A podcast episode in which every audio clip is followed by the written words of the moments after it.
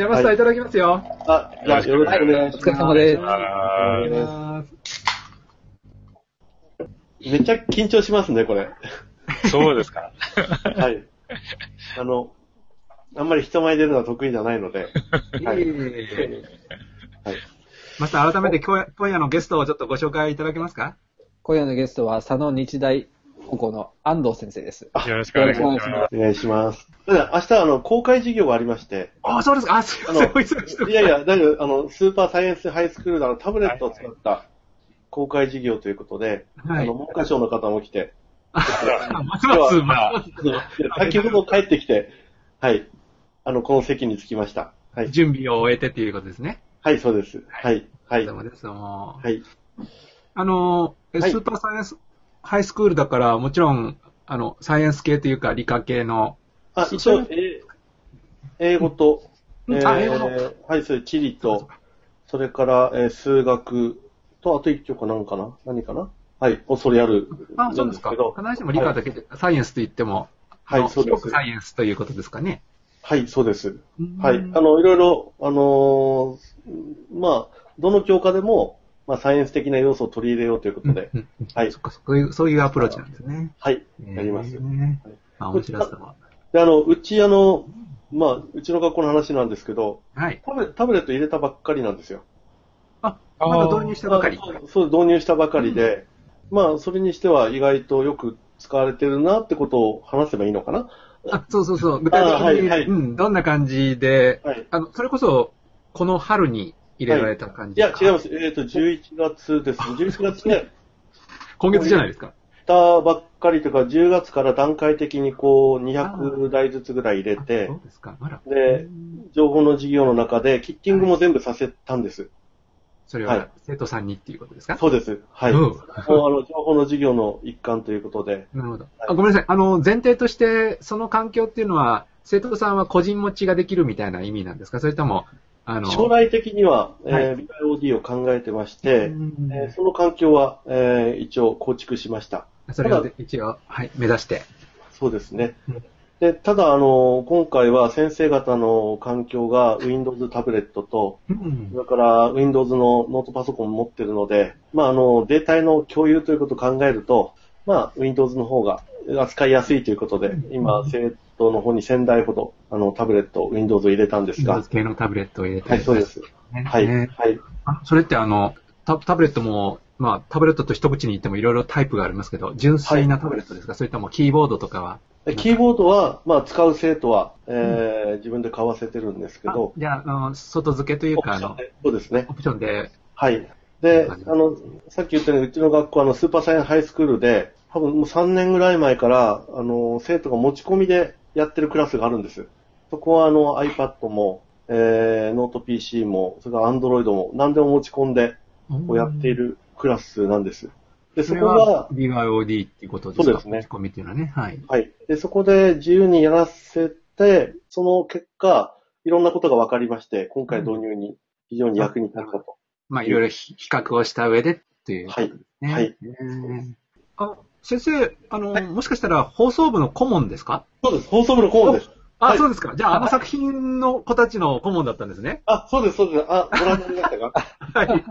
いや、あの素敵な作品は紹介させていただいたこともあります。あ、そうですか。ありがとうございます。ああれは、はい、あの、うちの子たち特に一作目っていうのかな、あのー先生がね、タブレットの、あ、そうですね。あの、あれは、うちがたまたま野球部が強いので、うん。はい、あの、春休みにこう2週間ほども学校開けてしまうので、そういう子たちになんかできないかなということであれを作りました。まあ、その子たちにタブレットが役立つよっていうことではあるんですけども、そ,、ねれをくるむ、すあのストーリーがなかなか。そうですか。最初見たとき僕あの、な、なんだろう。皆さん、あの演技も上手で、役者さん、役者さんなんですかあれは？いや、生徒ですよ。生徒と、あるいは先生も、あ本ちゃんの先生ですか？あの先生は元役者なんですけど、あ、そうですか。はい。それでなんだ。自分とすごく仲が良くて、うん。あの、担任の先生のクラスで、あの、ムービーを撮ってあげたりしたしたんですよ。それのが縁で、え出てよって、演技うまいから、はい。はい。本当にうまかったですよ。もうあのそうで、すか？はい。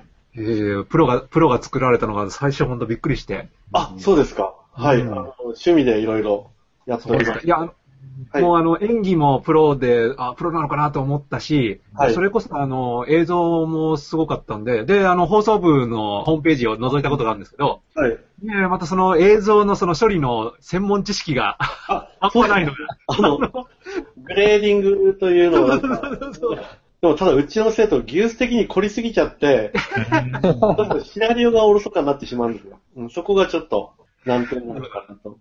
はあ、い、今見てますけど、デジタルフォーエブって言うんですか？あ、そうです。はい。あ、そうその名前でした。デジタルフォーエブなんですけど、えー、今から10年ぐらい前に作った部活で。はい。あそう、10年も前なんですか？はいありますね。はい。あの、作ったきっかけというのが、あの、文化祭で、あの、クワガタを売ろうと思ったんですよ。まあ、どうでもいい話なんですけど、クワガタを売るってことは。はい。それで、はい。クワガタを売ろうと思って、で、8月に生徒と200匹ぐらい捕まえたんですよね。こんなにいるそんだ。したらば、そう、9月になったら死んじゃったんですよ、全部。それで、それが販売できなくて、うん。で巨大なクワガタのオブジェだけ残ったんです。うん。はい。で、それを残っちゃったからどうしようっていうので、それを敵にして、戦隊ものを作ったんですよね、映像。で、それがなんか、あの、当時はノンリニアとか映画っていうのはあまり作るのがなくて、なんか爆発的にヒットして、うん。それがきっかけです。へで、ー翌年も自分のクラスで、えー、やったら、今度はものすごい、あの、来場者が来て、市内から。それで、お前放送部作ったらいいんじゃない？って当時の校長が言って、うんそれで放送部を立ち上げて、はい、そんな感じなんです。今に至るってことですね。はいすごいんだな。はい。放送部なんで、非常に著作権に関しては自分は気を使ってましてう、ん、なんですよね。今回タブレット導入に関しても著作権だけは非常に気をつけなくちゃいけないなということで、こうみんなでお互いの、うん提示したものを見見張るようなシステムを作ったんですよ。へだから、え他の人の Google ドライブのええ公開フォルダを他の先生がみんな見れるというような形にしました。どうしても、あの、学校の教育現場だと、まあ、安易に問題集をコピーしちゃうようなケースがあったりうんするので、これはネットが、ネットで教材配信するときも、問題載せないでくださいって言ったときも必ず出てきてしまうと思うので、これは生徒とか先生方が、こうみんなでこう、えーリテラシーを上げていってやろうということで、そんな形にしました。うんはい、はい。要するに基本パブリックなフォルダにしてる。そうですね。はい。みんなが見れるようにね。うんはい。基本オープンというのが好きなので、はい。なんで、はいうちのグループエアも基本オープンソースで、全部、入り口は非常に簡単なものにして、うん中身は他の先生に任せようというふうに、はい、しております。その辺はあまりお金はかけてません。ただイン、インフラにかけてはすごく 繋がらないということが非常に恥ずかしいことだと思うので、そこの方だけは妥協はしないで、なるほど。ました。はい。機材の購入とか、その、あの、ソフトの設定とかみんな学校のですか？あそうです。はい。まあ、基本自分が全部選んで、で、業者と話し合いながらこうしてくれっていう方で、え多分インフラとシステムと、ええあとはマニュアルとか、あと動画解説ですね。あと、先生方の、えービデオ教材、あと生徒用の、キッティング用のビデオは全部やりました。はい。すごいですね、これ。まあ、楽しみながら、はい。うん設定を生徒にやってもらうっていうのはね、まあ、なんか、あの、なかなか Windows を設定するって機会がないと思うんですよ。ああ、生徒さん自身が。でせっかく両方の授業でやるんだからいい教材かなとなるほど、なるほど。思いまして、本当普段生徒っていうのはメール、LINE だとかをやっていて、メールっていうのはあまり意識しないんですよね。あの、なんとかんとかアットマーク、その後ドメインが来るというあの形も入力しなくちゃいけないので、それを認識する中で、うん、いろいろ生徒も面白いですよね。このアットマークってなんだろうって。いうような、誰が考えたのみたいな感じで疑問が湧いてきて、その中で調べせて、アットマークっていうのはこのアットの、アットから来てんだよなんてこう、こと。を英語のね、はい。そうですね。はい。ということで、非常に面白くできているだと思います。あの、それはあの、先生の学校はスーパーサイエンスはい、そうですね。はい、はい。に指定されてるっていう話を聞いたんですけど、なんかその、その辺のことと、そういうご指定されて取り組まれてることとは、なんか関連づけて、なんかやれやられてるんですか？一応あの、さっき言ったように、あの、SSH なんですけど、あ、はい、SSH。僕はもう BROD でずっとやってるんですよ。iPad でも、えー Windows を何でも持ち込んで。えっと、その指定されてるのはククラスがあるというそうです。そうです。感じなんですか、はい。そうですね。えそのクラスは、はい。か各各学年にクラスがあって、はい。で、そこがタブレット導入に際しては、はい。実証実験の場になりました。で、3年も使ってくると、生徒はいろいろタブレットいたずらしてくるんですよ。iPad はジェイルブレイクしたり、それがルートを取るっていうような改造し始めるんです。でも、まあ、それが自然なのかななんて思ってました。で、その子たちからいろいろ学んで、まあ、こええれ、インフラ構築は、普通にやったのでは、まあ、あまり、なんか面白いものできないなと思いまして、うんはい。一応 BIOD だとか、それも想定したもので、インフラ側にすべて、あの、ウイルスソフトも、それから i フィルターもすべて、組み込むような形でうん。しました。まあ、どのようなものですね。はい。どのようなものが持ち込まれても対応できるようにというはい。感じなんですね。そういう形になっています。うんそういうことをやると、けどどうなんですか？普通にやるのと比べると、費用ってかかるもんなんですか？あるいはそんなに変わらない？まあ、費用は非常にかかりますけど、あ、わかりますかね。まあ、補助金なんかうまく利用して、あ、なるほど。危機的に3分の1補助が出るとこと半分出るとこありますので、それをうまく使い分けて、これ具体的には、その、クラウドとかの利用はどういうふうにされてクラウドは今 Google ドライブと OneDrive をメインに使ってまして、Google ドライブが容量が無制限にはい。なったんです。ねまだ、えー本格的にタブレット稼働して、まあ、11月に全員えー配り終えたんですけど、何をやったかっていうと、生徒たちは、例えば放送部なんかは、クラウド上に今までの、その無限の容量なので、画像の、動画のデータベースを作り始めたんですよ。これが何何テラという容量ですよ。とかそういうの。もうひたすら、あのーパソコンからそこに入れている。アップロード。アップロードしているというような、えー状態で、で、他の。うんはい。で、自分はあの、Google Apps の管理者なので、生徒の容量がどれぐらい使ってるかっていうと、ひたすらいろんな生徒がその入れてます。いろんなものを。中身は見れないんですけど。何をこんなに入れてるのかなというような使い方をしてフ、ァイルの種類はわかるってことですかね。それも見れないんですけど、容量容量だけしそれか見れだけなんですか、はいあそうですかそれでも結構な量を使われてるってことなんですね。そうですね。多いのだと、うん、3テラぐらい使ってます。3テラ。はい。それ確実に動画ですよね、きっとね。うん多分、思うんですけど、ただデータのフォーエーブは、あの、過去のそのハードディスクが10テラぐらいあるので、うんああ、やっぱりまその過去の動画は全部入れるんだと思います。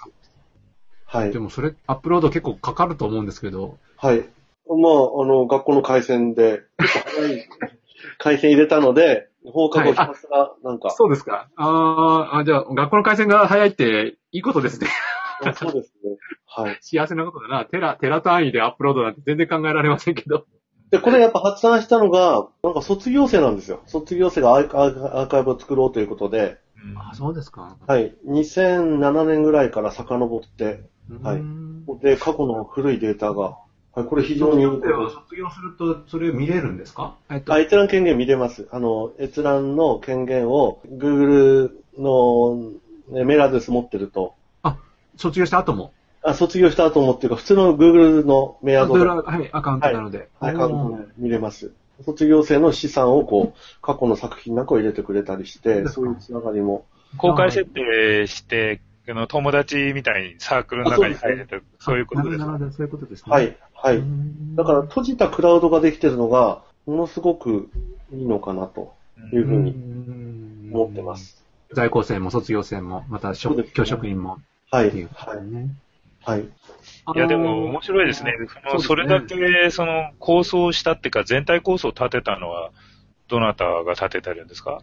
んな、何をですか？ネットワークとか、その、えー、全体の構想、学校のインターネット関係の構想は、どなたが立ててられるそれは多分自分だと思うんですけどあ、そうなんですただか、あの、自由にやらせると、ええ。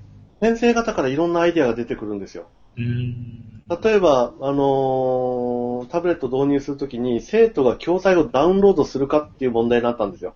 例えば宿題を出して、いちいち開いて、学校でダウンロードして家でやるかって言ったら絶対やんないだろうと。じゃあ、その、Google ドライブだとか Dropbox だとか OneDrive には、あの、自動的に同期するシステムがあるから、これを利用しちゃえば、強制的に生徒のとこに届くじゃないかと。いうことで、ドライブ上で、クラウド上で先生のフォルダーと、先生のフォルダーの一部分と生徒の一部の同期をかけて、で、自動的に学校にいる間に宿題が放り込まれるという形にしました。これで面白いことをやってたのがまだタブレット導入する前なんですけど、テストが終わった瞬間に回答を同期かけちゃうんですよ。はい。それは生徒はあのパソコンとかスマホで見てたと思うんですけど、これが非常に良くて、例えば、はい模擬試験だとか終わった後にすぐ回答を見るじゃないですか。ああいう感覚で、あの、見てるのがいてね、これなんかも、あの、今は結構盛んにやってる先生はいます。てる。うん。で、あの、先生方は、うん、一番こうネット上にデータ上げると非常に億劫があるんですよね。なので、その、今持ってる PC のフォルダーに放り込むだけで、生徒のフォルダーに入るとはいいうことなんで、これが非常に、受けてるというか、気軽で、手軽でいいなというふうに今なってます。え、主にワンドライブですか？えーっと、今、Google ドライブとワンドドラライブ。イブワンドライブ。はい。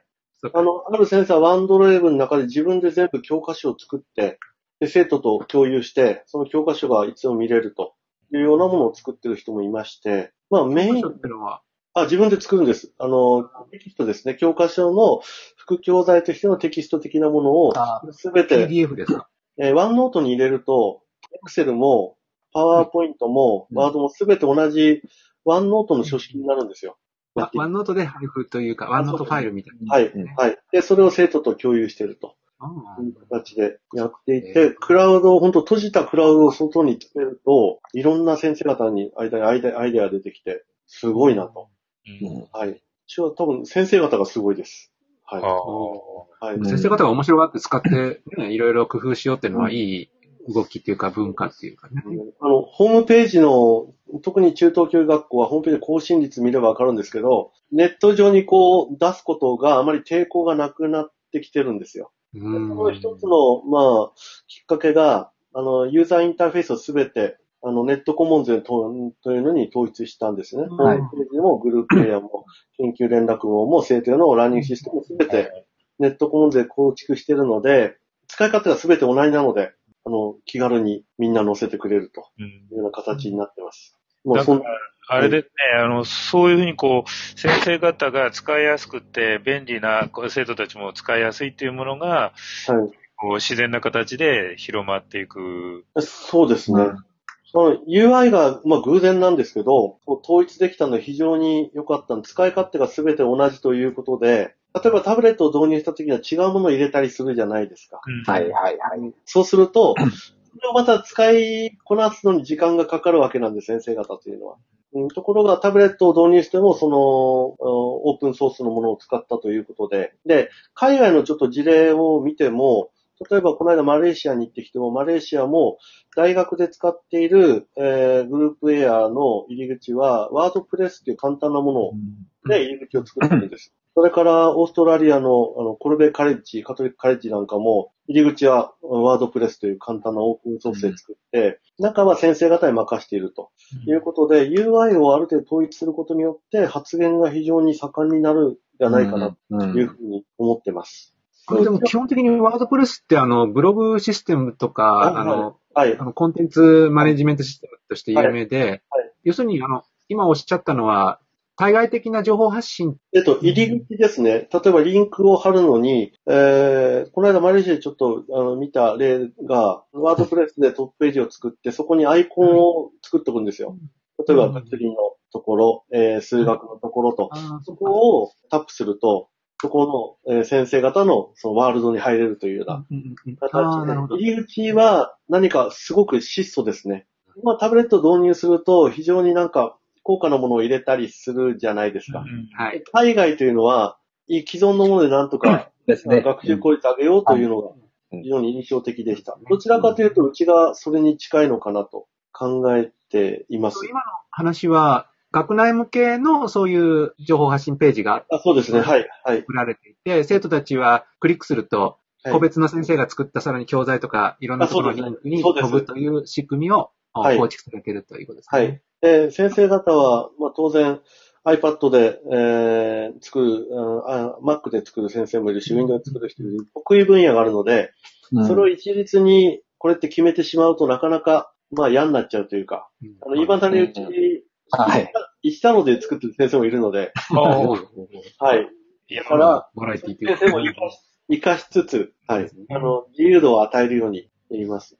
そそうすると逆にあの、すみません、僕席で質問もあったんですけど、あの、いくつか複数のクラウド、例えばはいあの、あの、ワンドライブも使い、はいはい Google ドライブも使いっていうことですけど、それの使い分けも結構先生に任されてるっていう形でそうですすねか。はい。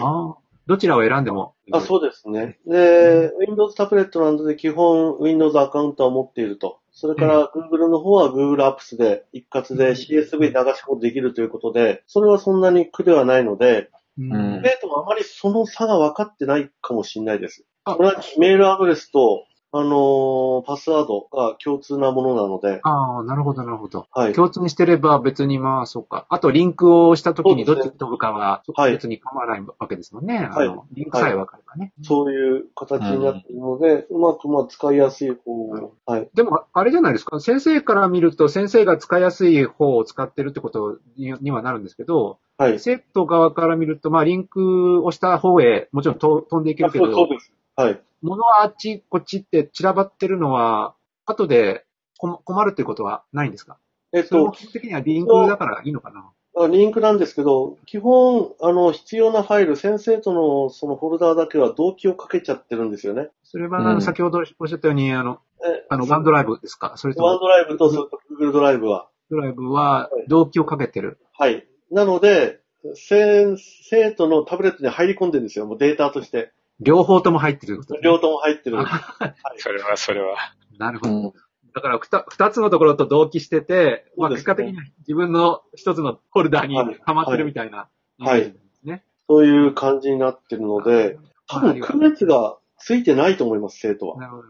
はい。まあ、どっちかに入ってるだろうみたいなことですね。ううん、ん。多分、あの、その自由度を上げたことが、あの、非常に今、タブレット11月に入って、今、グループエアの、その、発言が非常に盛んなんですよ。うんはい多分こういうケースも珍しいのかなと。きっと珍しいでしょうね。なんか、複数入れると、は今みたいな煩雑だとかよ、ね、あるいはと、あの、あっちの操作も覚えなきゃいけない、こっちも操作も覚えなきゃいけないみたいなイメージを持つ人も多いし、あの、でも同期がかかってパス、うんタブレットの中入るので、生徒はそのフォルダを開いてみるだけなんですよ。そうですよね。うん生徒側からはそうですよね。はい。パソコンのセッティング自体も生徒にやらせるって話でしたけどあ、、そうです。はい、はい、はいつ。まりそれは今言ったように、ワンドライブも Google ドライブも自分で設定しろみたいな話をしてるってことですよね。あいや、ワンドライブは自動的に Windows タブレットなんで、あーあ、そっか、ワンドライブそうか、そうか。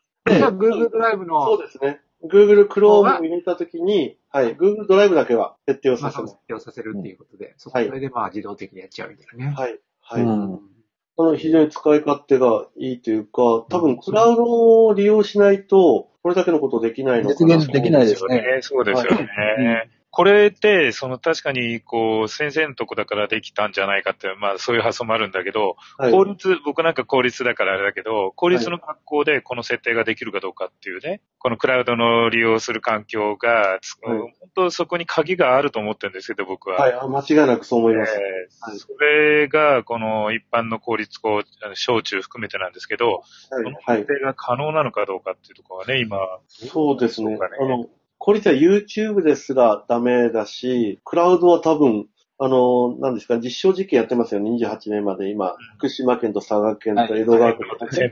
はい。あれが終わるまではちょっと手が出せないような気がします。これ、誰がそのクラウドのこの不自由さを設定しちゃってるんですか？とだ誰なんですかね。はい、これ、なぜ制限をこの効率が一般的にこうかけてしまってるのかっていうところは僕もよくわかんないんですけど、それは坂井先生ずっとこの、これまで スナックネルで議論してきたことで、あのですよもうだから、もうこのクラウドを使うことによって効率のお使い方も変わってくるはずなんですよ。はい、はい、はい。だから様々なクラウドいをやそれどうですか？多分出出発点が、公立の場合って、その、校内欄の活用が公務系が中心に今までやってるじゃないですか。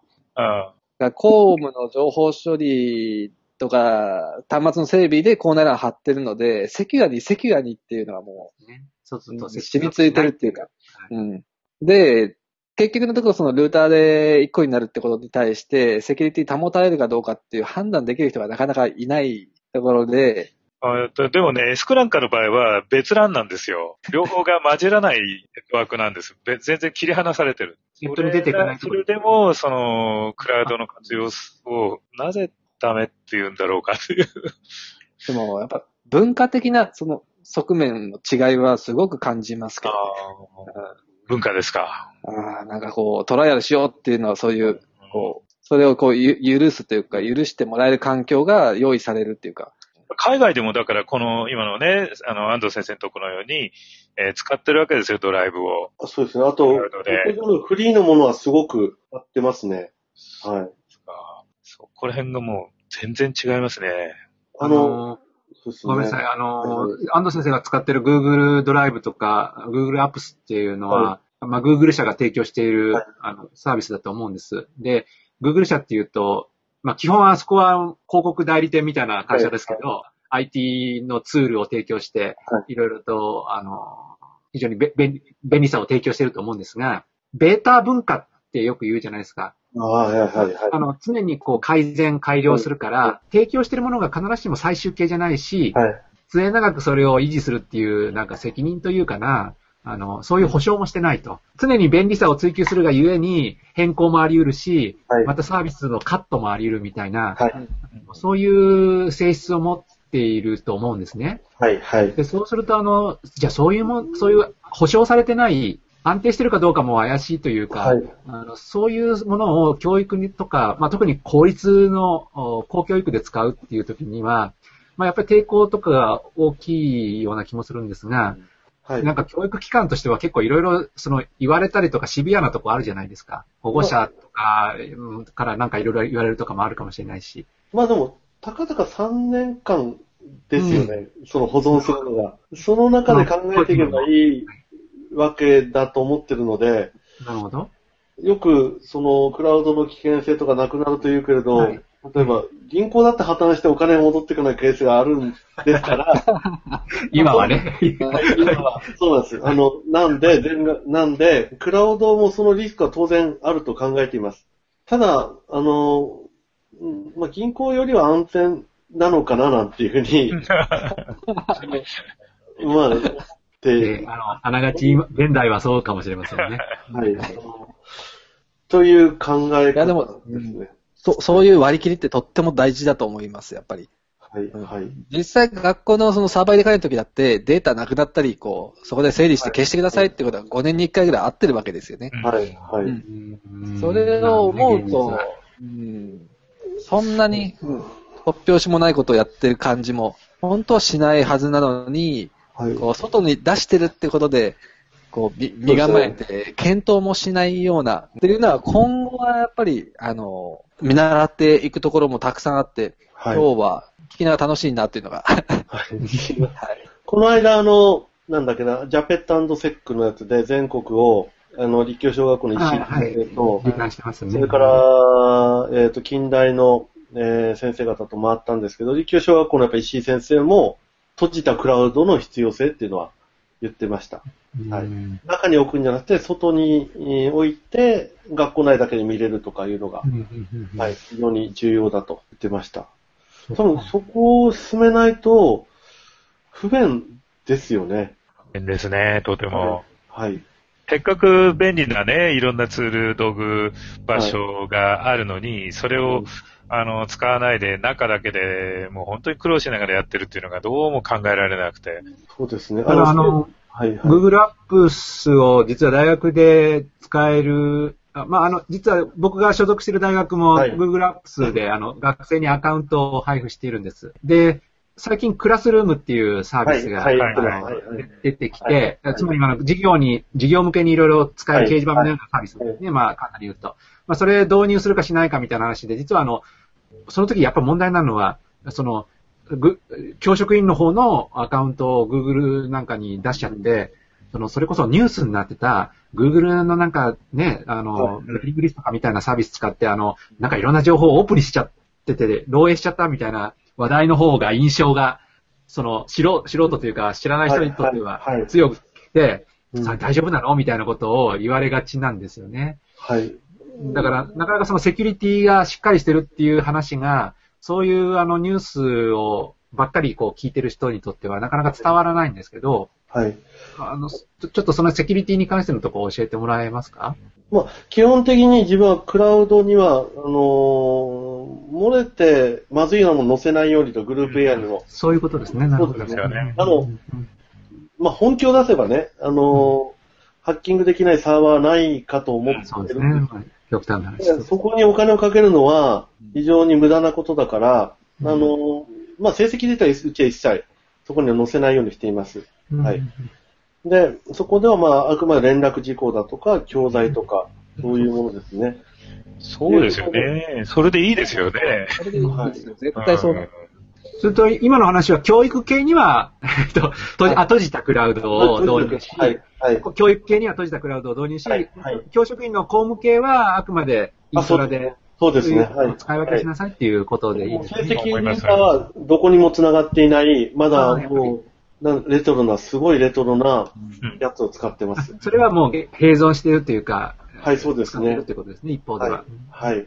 うん、ただでも、将来的に通知表をタブレットできたらいいなって考えてるんですけど、うんでも、セキュリティ上どうかなと。この間、あの、近代の乾先生と、あの、遊び行った時に、はい。いや、通知表をお互い考えてて、うんどうしようねってことを。それが、旧式、あの、旧、旧、あの、公務系のネットワークの、から、そうですね。な、何らかの形でタブレットに飛ばせないかと。飛ばすのではなくて、まあ、旧式のもう、例えばデータでね、とかはい。USB を返すとか、ああ、なるほど。それで持ってってってことですね。。はいい、いう形にしようと思ってるんですけど、そこがなんかセキュリティ改善できたらいいなっていう。そうですね。で、ダイレクトに繋がると本当はいいんですけどね。まあ、今うちやってるのは本当に教材を提示したり、説明だけですよね。それだけでも十分ですよねうん。そうか。ううんんはい教材を置けるだけでも、どれだけ先生たちがね、はい。うん子供も助かるか。あの、本当に見てもらうとうん、本当にやってる先生も差はあるんですよ。ただ、他のタブレットを導入したとこと、えー比べても、多分その取り組み率は非常に高いと。まず、クラウドで動機がかかるというとこだけでも、先生方のですよね。はい。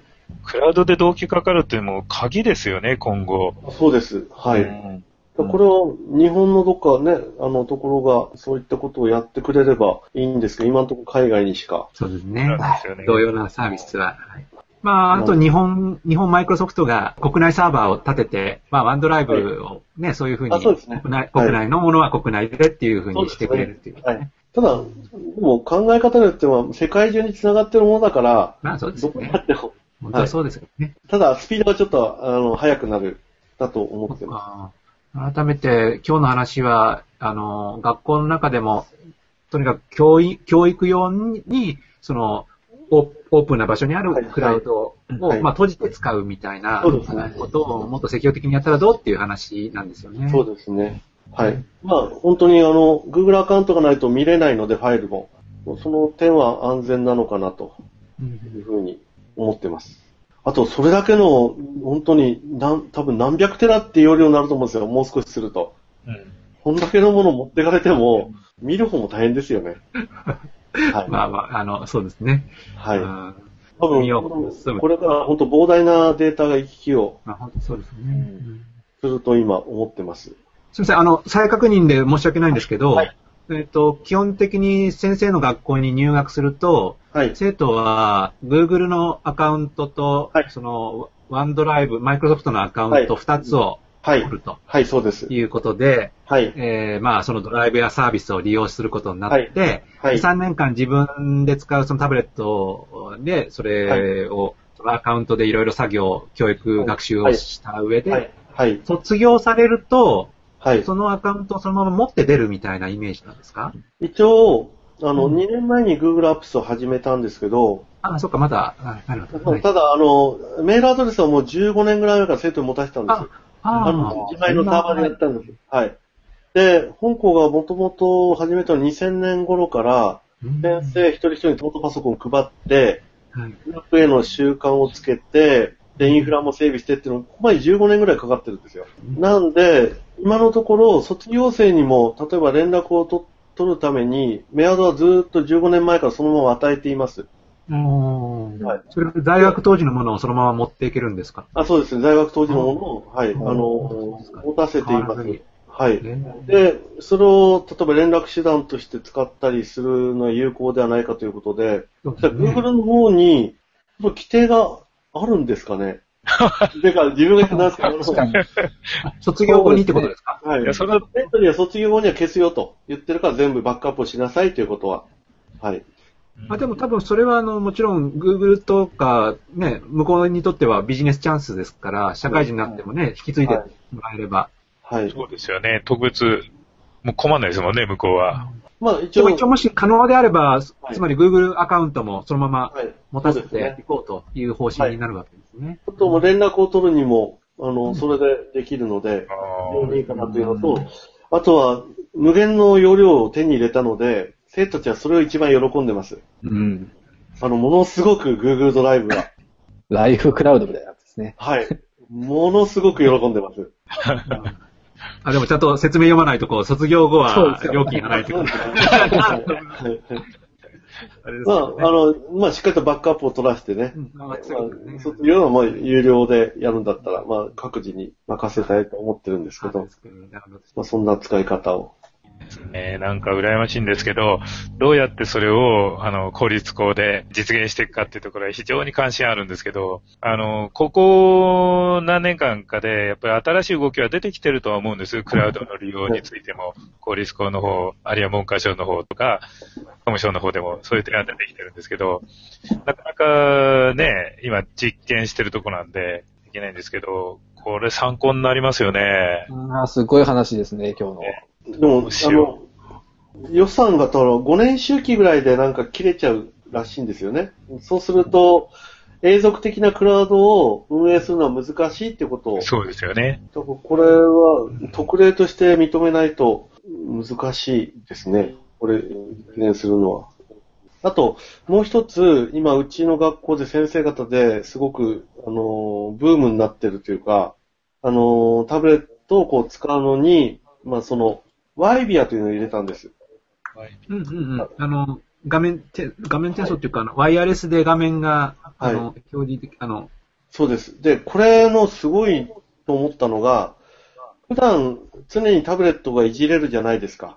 で、その延長として授業ができるんですよ。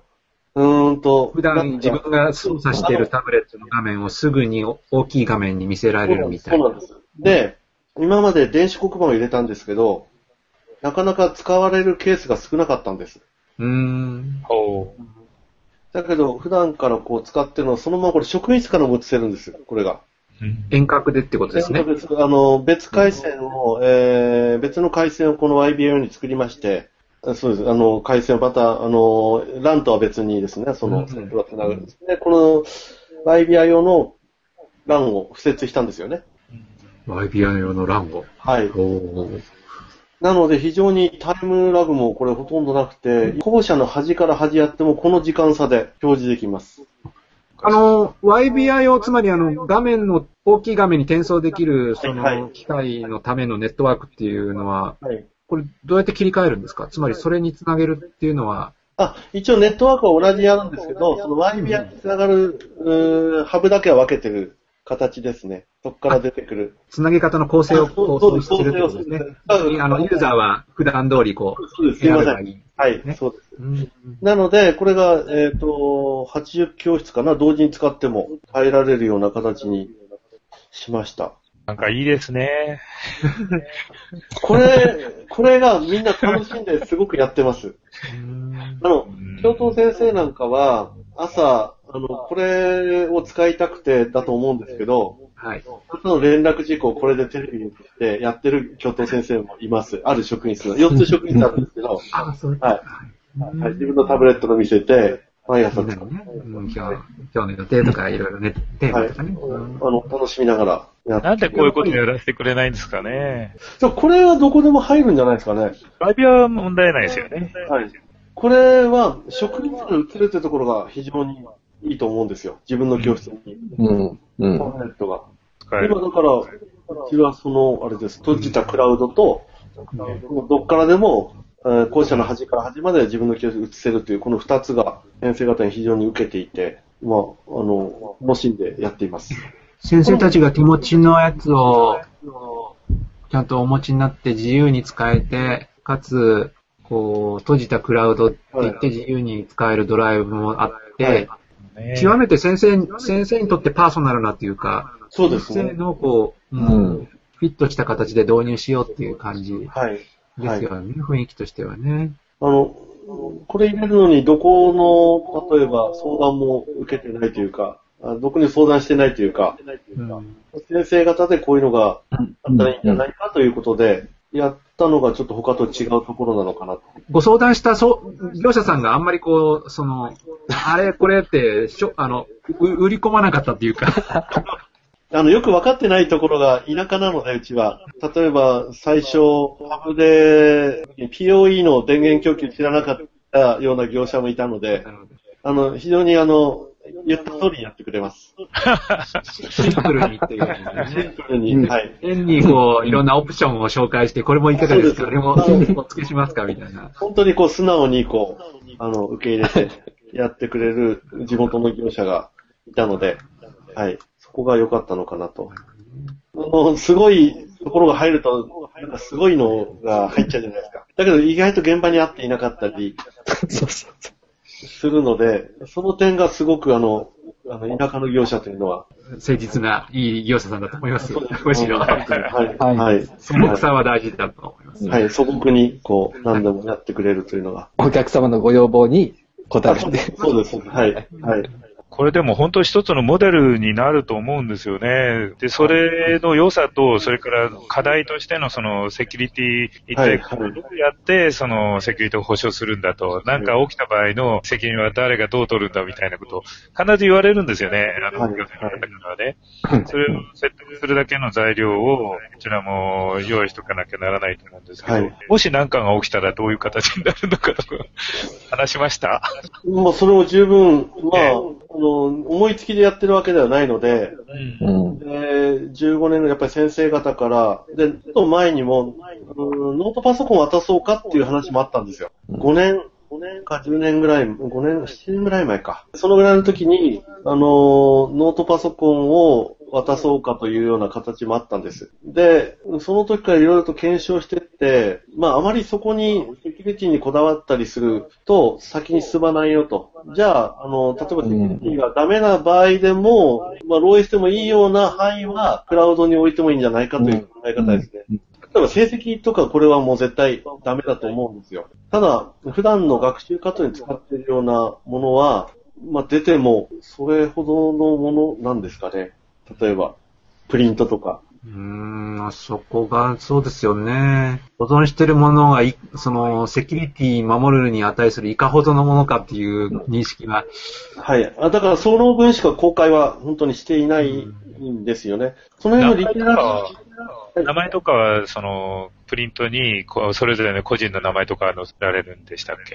基本、それは載せてないです。で、えメールアドレスを全部、あの、あれで、あれでやってるんですよ。あの、ローマ字であやってるんですよ。漢字だと特定し忘れはいると思うので、その、Google Apps のは全部ローマ字でやっていて、ちょっと漢字が違うじゃないですか。はい、はい。なので、まあ、それは出ても、あれかなと。やっぱりそういうとこちゃんと気使ってられるんですよね。すごい、いろいろ参考になりますね。あ、そうですか。メールの意外と公立高校の方、公立の学校の方が思いつきでやってる可能性高いです。そんな、行き当たりばったりで。あ、行き当たりばったりはわかります。よく考えてられますね。でもね、本当に。でそういうところのノウハウを公立校の方にもやっぱり伝えていっていただくとね、本当に。坂井先生、僕あの、あの、お聞きすると割と、はい。個人的にこういう IT とかネットサービス使うときに、まあ、個人が思いつくというかね、はい。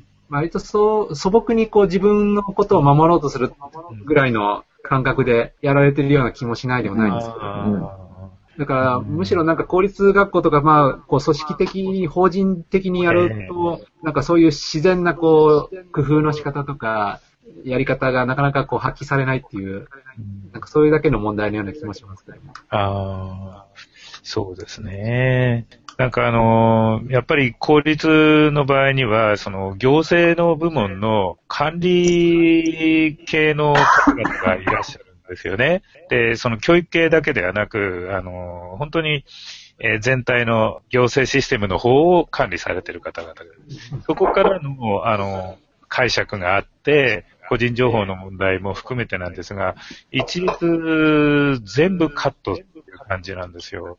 それをどういうふうに変えていったらいいのか。それは何もうちの、あの、区だけじゃなく、本当に多くのところで使えなくなっちゃってるんですよ。でもやっぱりクラウド鍵だと思います、僕も。はい。それは間違いないと思います。間違いないですよね。教材が同期するっていうのは、あの、素晴らしいこと